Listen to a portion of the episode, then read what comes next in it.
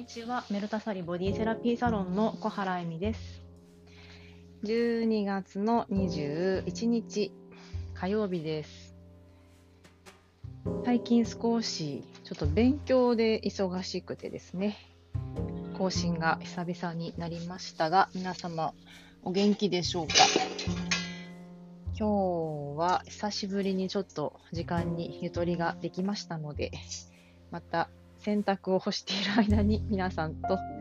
少しゆるっと緩まる時間を過ごしたいと思います。今日ですね、先ほどちょっと庭に、庭って言ってもちっちゃいんですけど、小さい庭に植えた花に水をやっていたら、郵便屋さんの小さなトラックが止まってたんです。でその方、この区区域、区画を長いこと担当していらして、でその方がですね、私、最近ちょっとあの変化が起きてることに気がついたんです。その方は大体、6、まあ、70代くらいですかね、のあの結構、もうあのろ現役というか、その配達員としておそらく長く頑張られていらっしゃる方なんですけれど、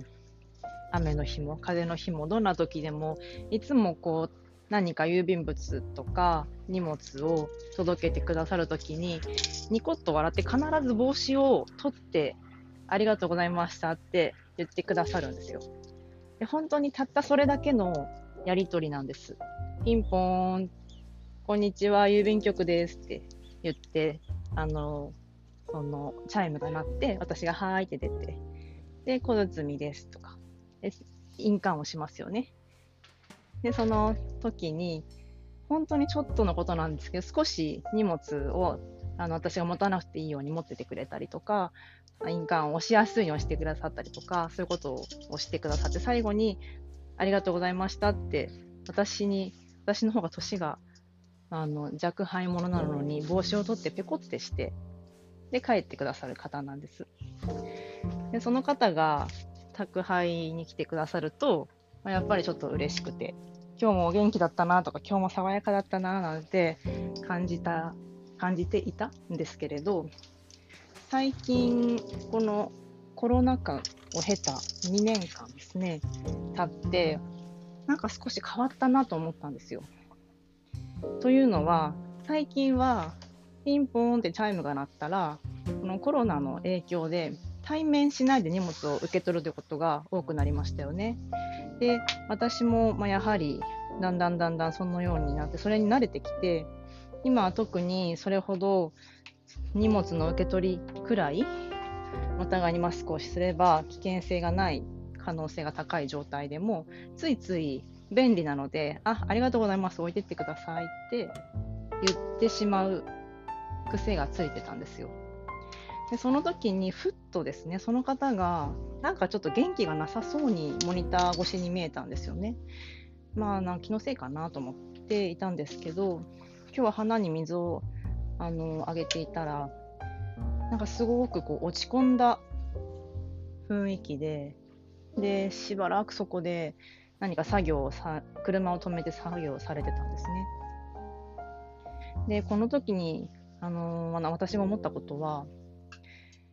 その方にとっておそらく、まあ、同じ仕事をずっと何年も何十年も続けてきてるかわからないんですけれど、でもきっと数十年前にもしこの仕事をされてたとしたら、宅配をされて、で、ピンポンと押せば、もしくはピンポンがなくて、ドアが開いている時代もありましたから、まあ、この江戸川区の下町の区区域では。で、顔が知れていて、こんにちは、なんて、郵便ですよって、ありがとうございますとか、雨の中、ご苦労様ですとか、そういう必ずやりとりがあって、で、きっと、今されてるみたいに帽子を、あの、ちょっとこう、脱いで、ペコッとお辞儀をして、きっと次に行かれていたんじゃないかなと思うんですけれど、コロナ禍で、すべてのお宅がピンポン置いといてくださいっていう風になって、その方の中でのやりがい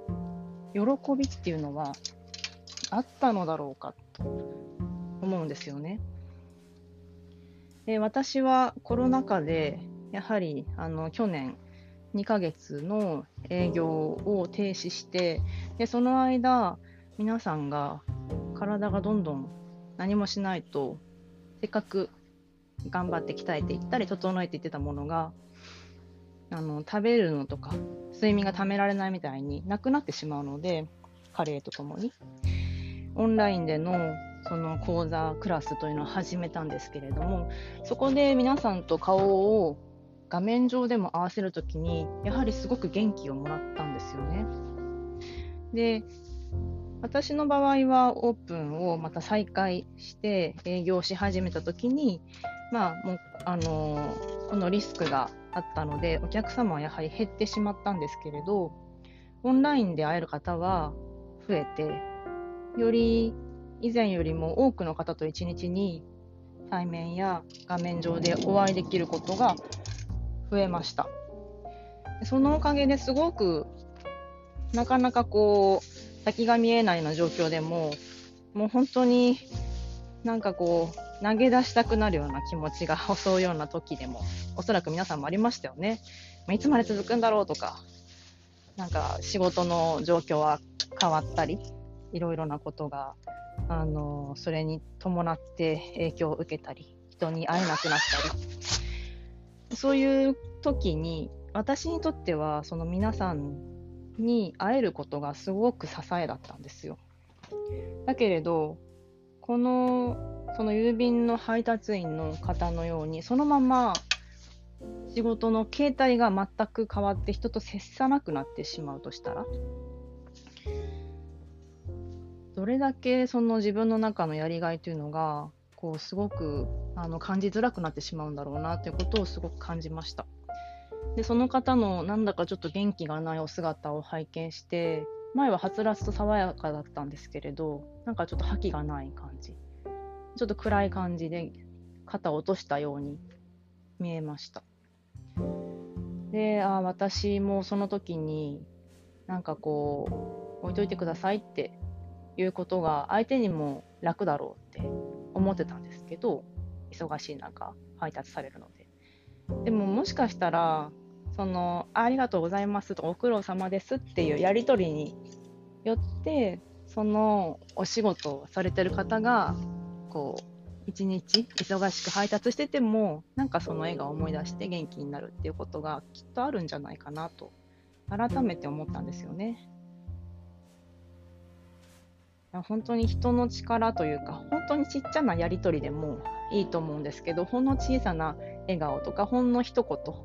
とかあのたくさん話す必要はないと思うのでなんかこう人に向けての行為というのをちょっとでも一瞬でも道端の街角の知らない人にさえも向けられたらいいな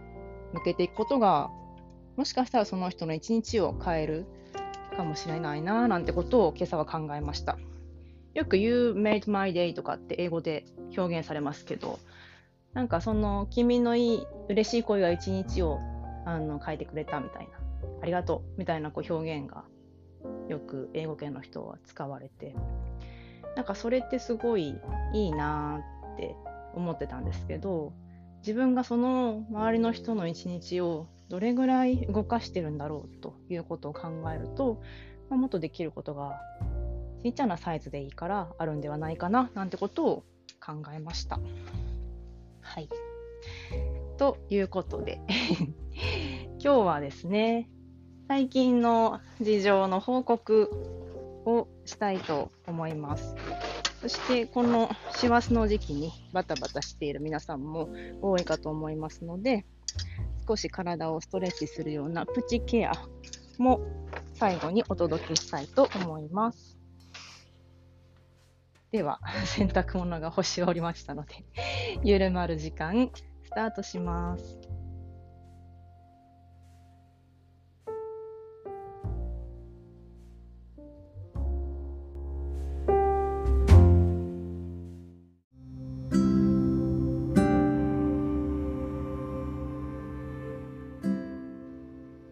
改めまして、エミです。今日はなんと、ポッドキャストを配信し始めてから2年が経って80回目の配信です。ありがとうございます。そしてなんと、そう、えっ、と、合計？すべての配信、聞いてくださった回数でですかね、が1万回を超えました。本当にありがとうございます。そして、ポッドキャストいつも聞いてますっていうのを思わぬところからメッセージをいただいたり、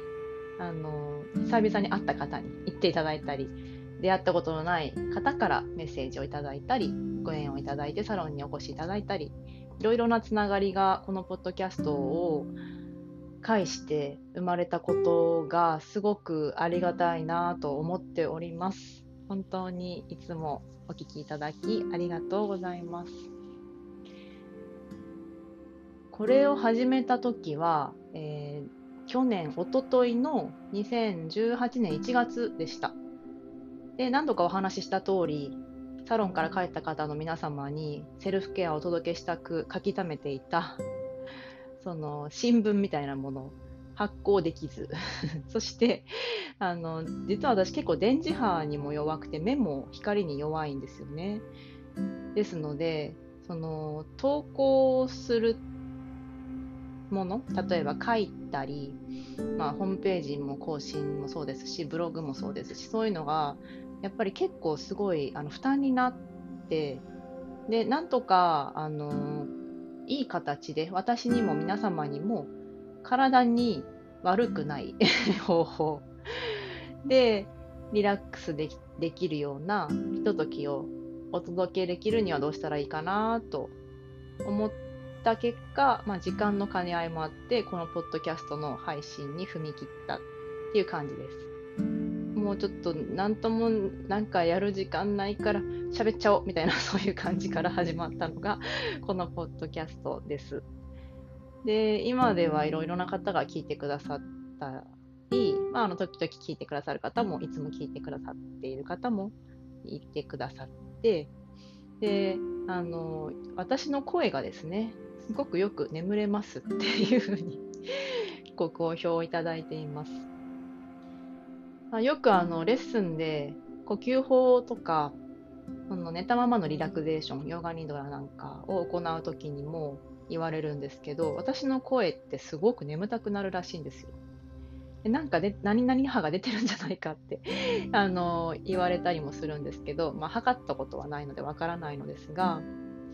なんか多くの方は夕方とか夜に聞いてそのまま眠りにつくという安眠剤としても使っていただいているそうで あのそれは本当に嬉しいことですね。なるべく皆さんにリラックスをする時間副交感神経を働かせ忙しい毎日から体を休めるような方向へシフトするような働きかけがしたいなと思ってこれを発信していますので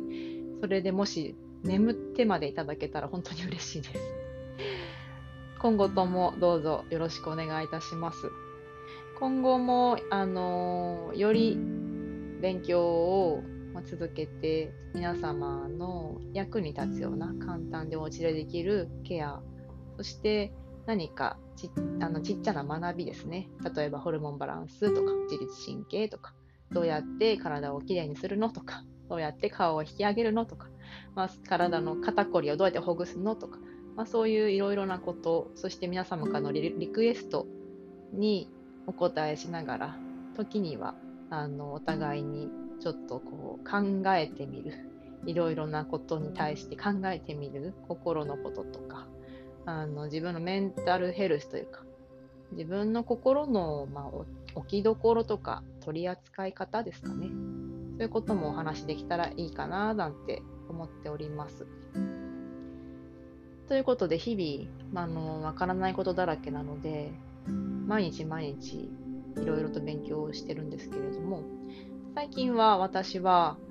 解剖学の勉強と女性ホルモンの勉強をしています。で筋肉のことというのはまあ解剖学で体の中を見せていただくのが一番的確ですしあのきちんとした知識に基づいて安全なトリートメントというのをしていきたいと思っていますので解剖学というのはずっとおそらく死ぬまで勉強し続ける科目です。で解剖生理学って解剖学っていうのが、まあ、何かっていう話をちょっとしますけれど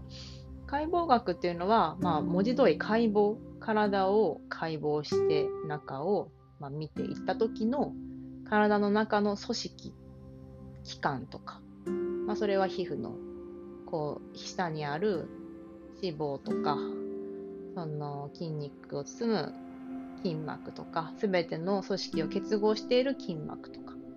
そして筋肉や内臓や骨などなど脳とかですね血管とかそういうものもあのありますがマッサージをしていくにあたってどのように、えー、体にアプローチしていくかということを筋肉などの、まあ、全ての組織を勉強しながら安全にで筋肉の繊維とかもあのマッサージの時にアプローチする方向などもあったりしますのでそういうところそして周りの臓器とのつながりとか、まあ、そういうことを私たちは勉強しているんです。で同時に生理学というのは体のその働きですねに関することです。例えば食事を食べたらどういうふうに栄養は消化されて吸収されるかとか、どうやって排泄されていくかとか、どういうふうに神経が伝わっていくのかとか、そういうことですね。で、人の体って小宇宙って言われたりしますけれども、人が作ったものではないんですよね。でそれを知ろうとしてるわけですから、とてもとても奥が深くて、学べば学ぶほどわからないこといっぱいだって 感じるんですよ。で、これ私の先生方もおっしゃってるんですけど、もう尽きないんですよね。これで分かったっていうことがないので、やっぱり分からないことだらけだなとか、これも知らなかったなっていうことがどんどん出てきます。で、最近、あのアナトミートレインという本を出されていて、その筋肉というのが列車のようにつながっているという理論を出されているトーマス・マイヤーさんという方の解剖を講座解剖の講座を受けていたんですがその方もいやわからないこといっぱいまだまだあるよって おっしゃっていて非常に謙虚な方だったんですけれどもう本当にそうだなって私も思います。でこんなにずっと研究されてる方がわからないことがいっぱいあるとおっしゃるということはきっと生涯わからないんだろうなって思うので焦らずあのじっくりとコツコツ勉強をしています。でその解剖をあのオンラインで見せていただくという講座だったんですけれどその人の体の中の組織の本当にこう奇跡本当にうまくできてるんですよね。であの私たちって普段は目が前にあって対象物を見るようにできていますから体の中を見るってことは私たちの目ではできないんですが、まあ、実際そういうふうに自分の中に意識を向けることこれはヨガでやっています。実際そういうふうにまた解剖で見せていただくこと。であの体の組織を知っていくとですね本当にもううまくできてるなーってなんかこうもう本当に簡単 なんかもう毎回毎回感動があります。で、その薄い筋膜というものとか、血管とか、すごく繊細な作りなのに強くて、でしなやかで全身が調和しています。で細かいレベルできっと見ると細胞とかも見れると思うんですけど、まあ、そういったものがですね、あのー、よく生きてるななんで動くんだろうっていう不思議に あのすごいこうなんかこう神秘的なものというか本当に人の力を超えたものによって作られているんだろうなっていうことを感じざるを得ません。で例えば肺の中に入っていく気管支とその山に生えてる木々の形がもう同じであるとか体の中を通っていく血管と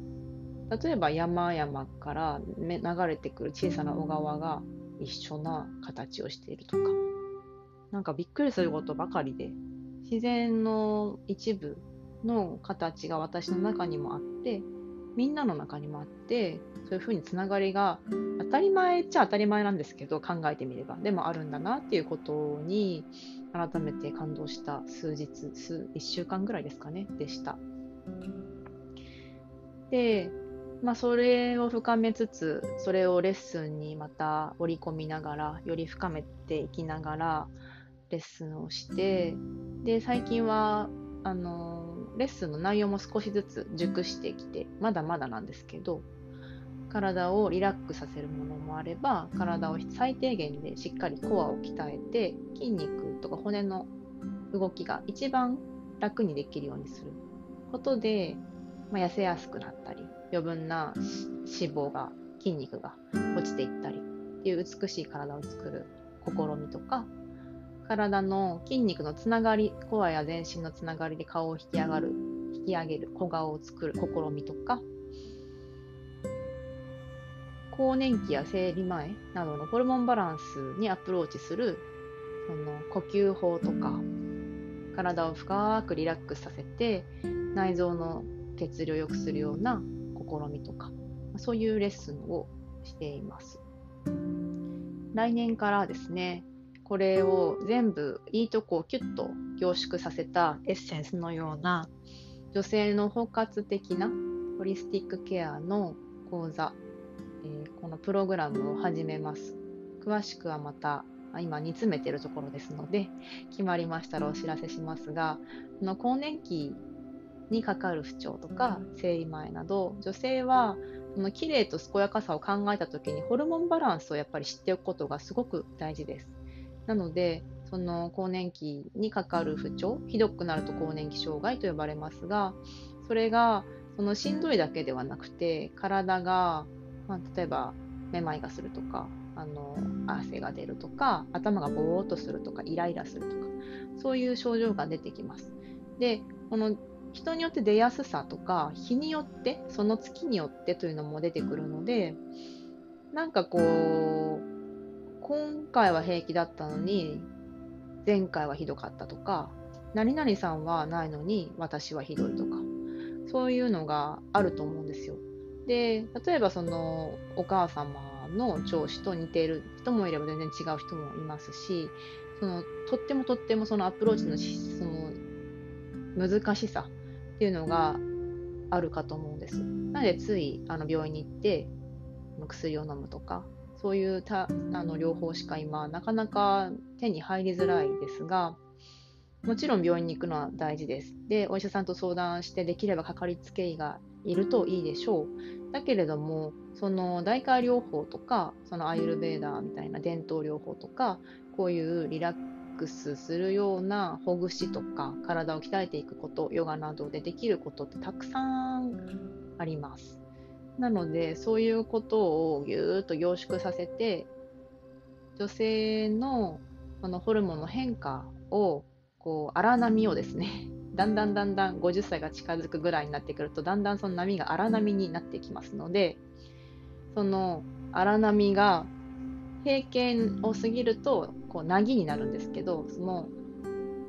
私たちはこれまで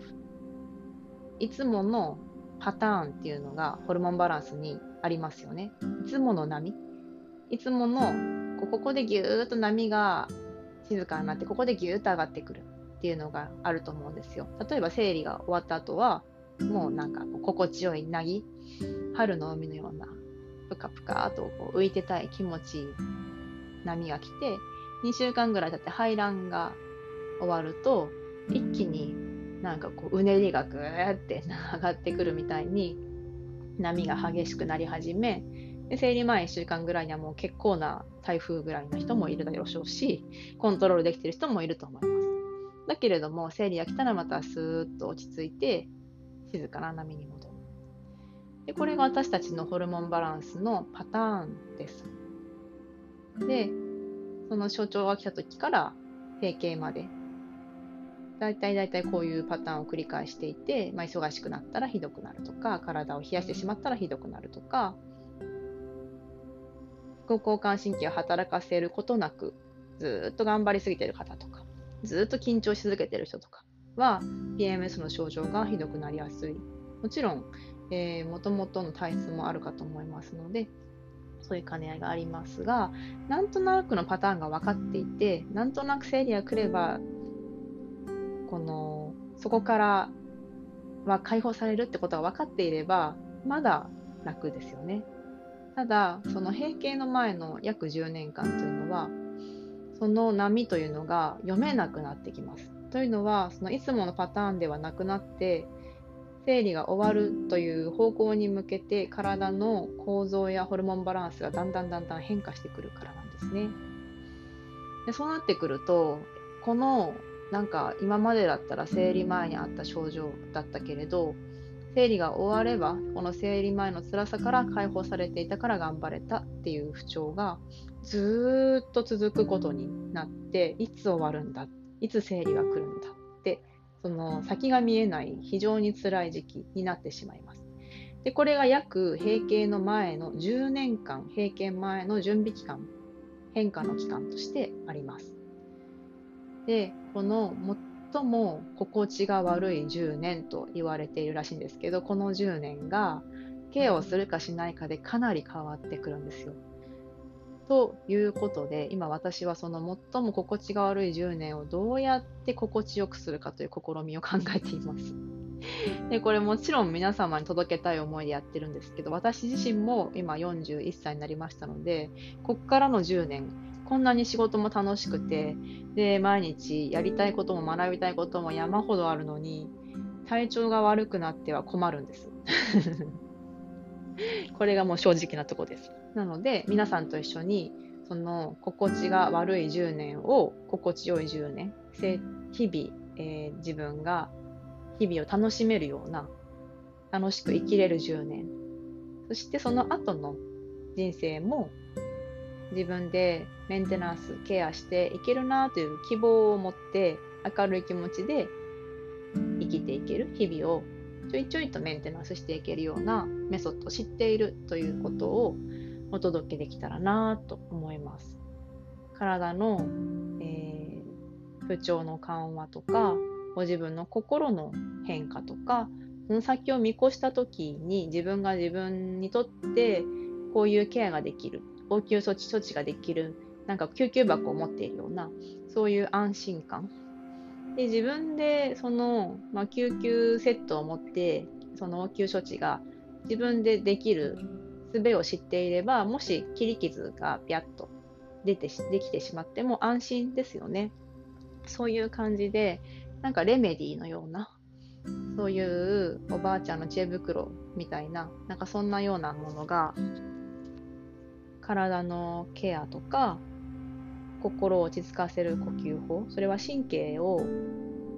自律神経のバランスを取るということなんですけれどにもなるんですけれども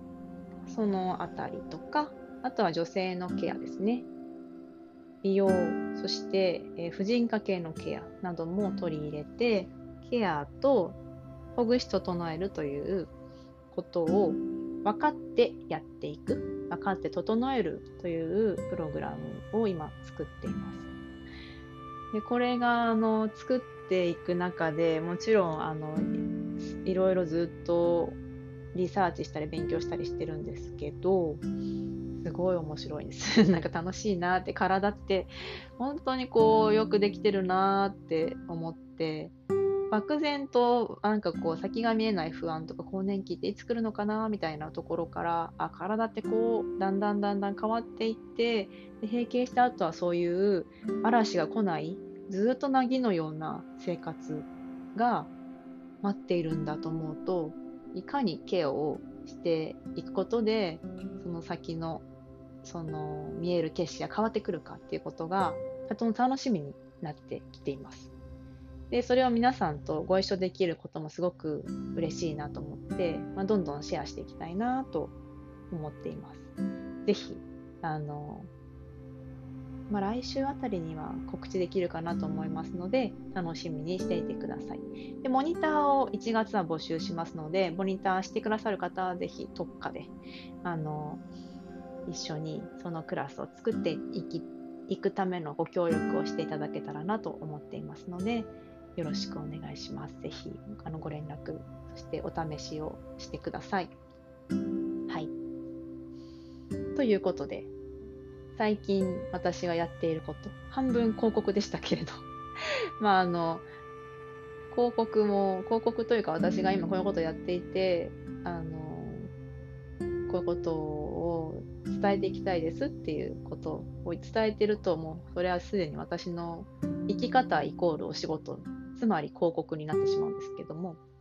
まあ、あのそういうふうにいたいなと思いますしそういうなんかあの最近の生活を送っております。ですので前はですねなんかバタバタといろんなところに行ってとにかくそのボディセラピーマッサージをさせてもらいたいっていう風にいろいろ出張などもしていたんですが今とても ゆったり落ち着いて半分は家で勉強しながらオンラインでのレッスンをして半分はボディセラピートリートメントを行っています。で現在は横浜へは出張は今のところしていませんが、ご要望があれば2ヶ月に1遍ぐらい ,1 点ぐらいはできればいいかなと思っております。では、ちょっと電話になっちゃってます。すいません。最後までお聴きくださりありがとうございました。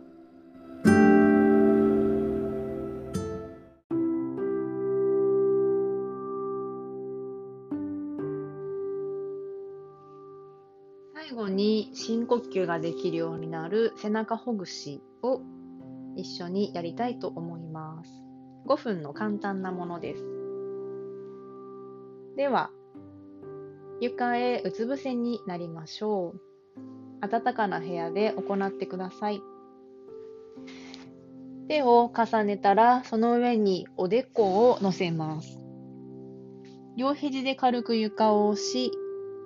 おでこで手を軽く押して肩の力を抜いてください。骨盤から足を長くするようにつま先で軽く床を押してそして一度足を伸ばしたら足の甲を床へ下ろします。ではまずは自然な呼吸に意識を向けます。息を吸って息を吐いて、呼吸とともに肋骨が優しく動いていくのを感じてみます。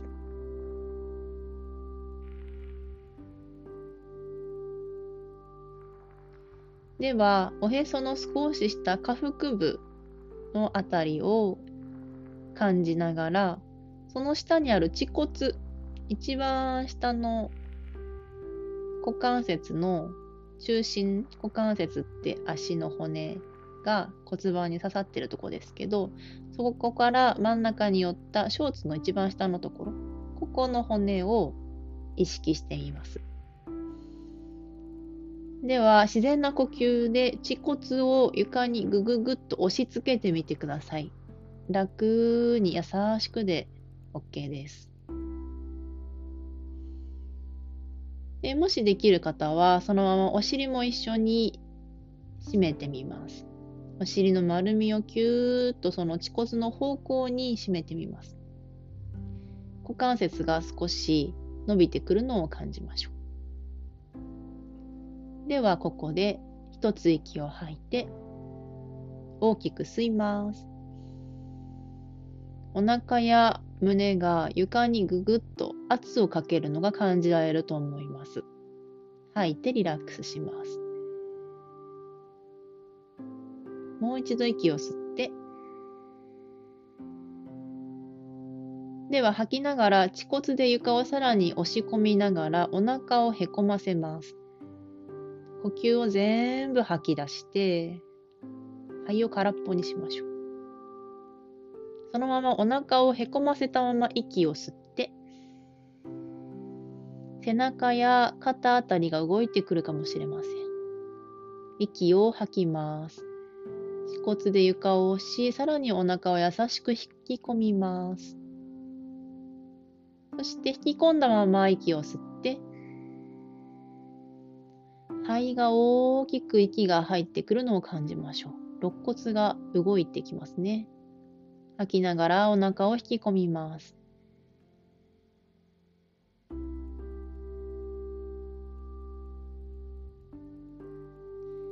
では、一度お腹を楽にして息を吸いましょう。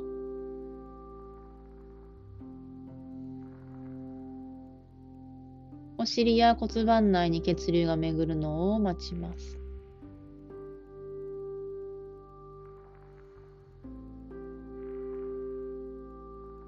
はい。では、少し状態を床から上げてみましょう。背筋が全く最近使ってないという方も ご自分で背中の状態を見ながら少しずつ行ってください。では、まず息を一つ吐いて、もう一度恥骨を床に押し込みます。そして吐き続けながらおへそを引き込んでください。肩甲骨がもしできたらお尻の方にクククっと優しく下がってくるかもしれません。もしもでもいいです。無理に下げなくてもいいですよ。では、吸いながら両手で軽く床を押して、胸を床から離して前を見ます。目線は50センチくらい先の床を見ましょう。お腹を引き込んだまま息を吸って、胸や肋骨が広がってくるのを感じます。吐きながらお腹を軽く引き込んだままお尻を締め手で強く床を押していくと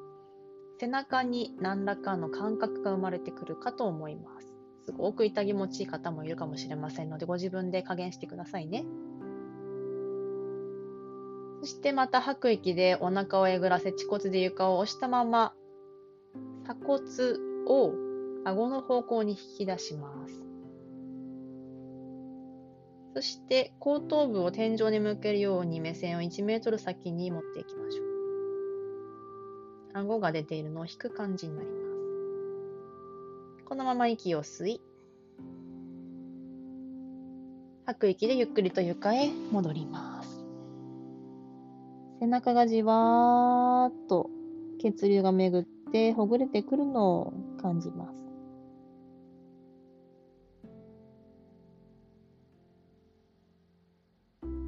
い。このまま少し楽な姿勢、うつ伏せか、もしくは仰向けになって、体の筋肉が緩んでくる、血流が巡ってくるのを感じてみてください。では、ありがとうございました。